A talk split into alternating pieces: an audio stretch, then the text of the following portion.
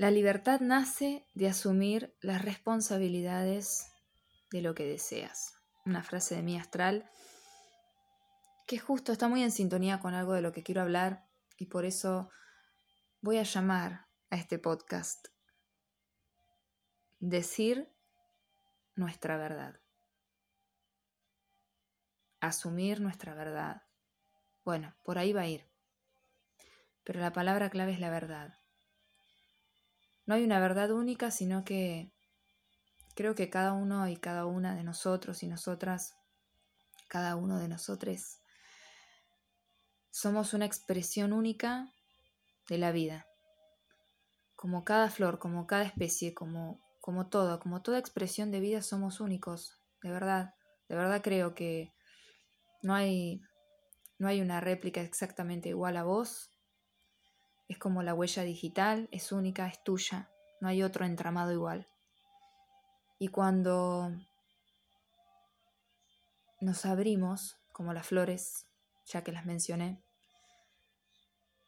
a ser,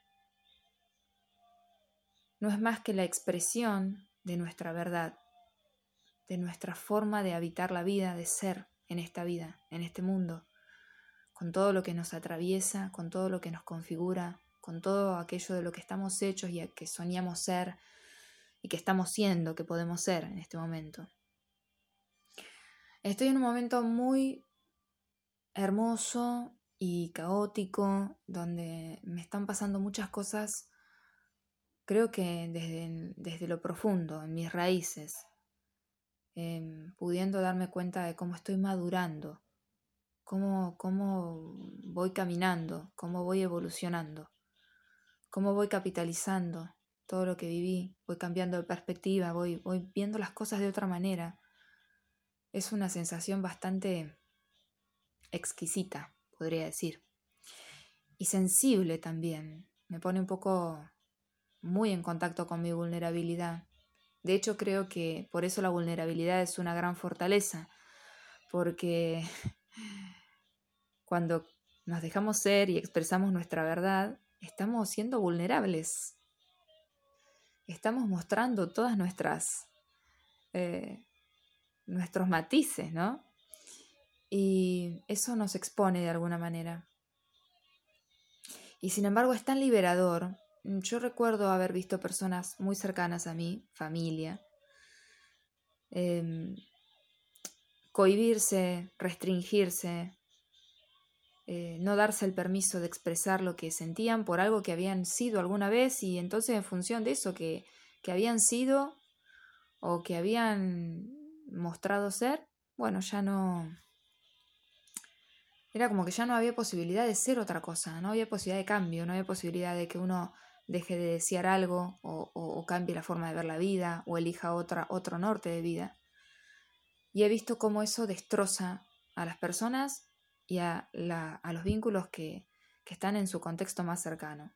Familias, parejas, relaciones de padres, hijas, madres, hijas, padres, hijos, madres, hijos. Y, tiene sentido.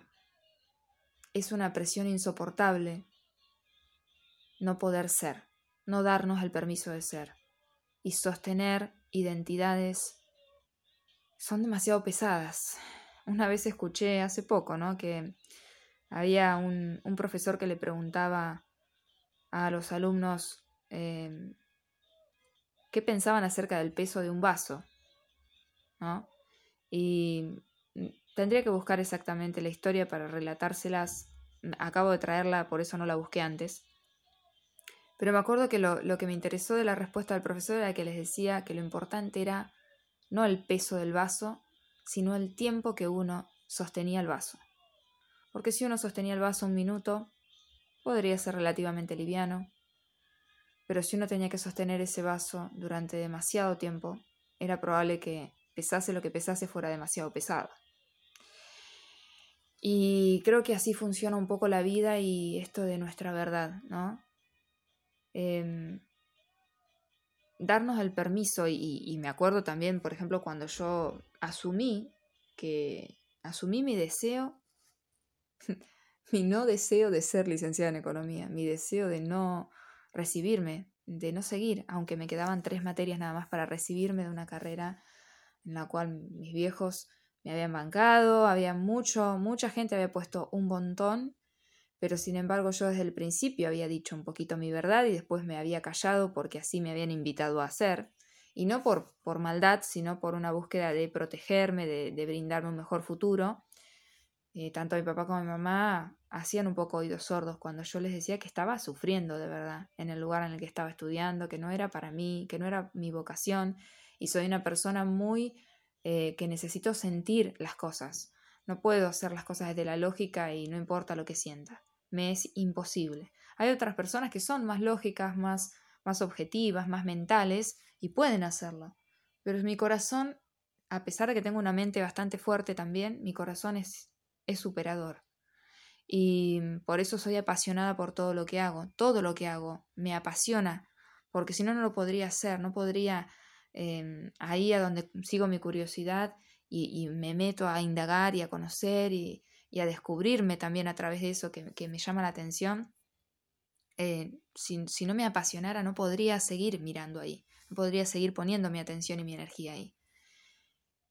¿Por qué hablo de esto? Porque muchas veces creemos que hacer lo correcto, lo que los demás esperan de nosotros o nosotras, hacer lo que está bien, es lo mejor. Pero si internamente no estoy en sintonía, no, no, no, de verdad desde la raíz no creo que ese es el verdadero camino, creo que es mejor equivocarse y hacer las cosas mal.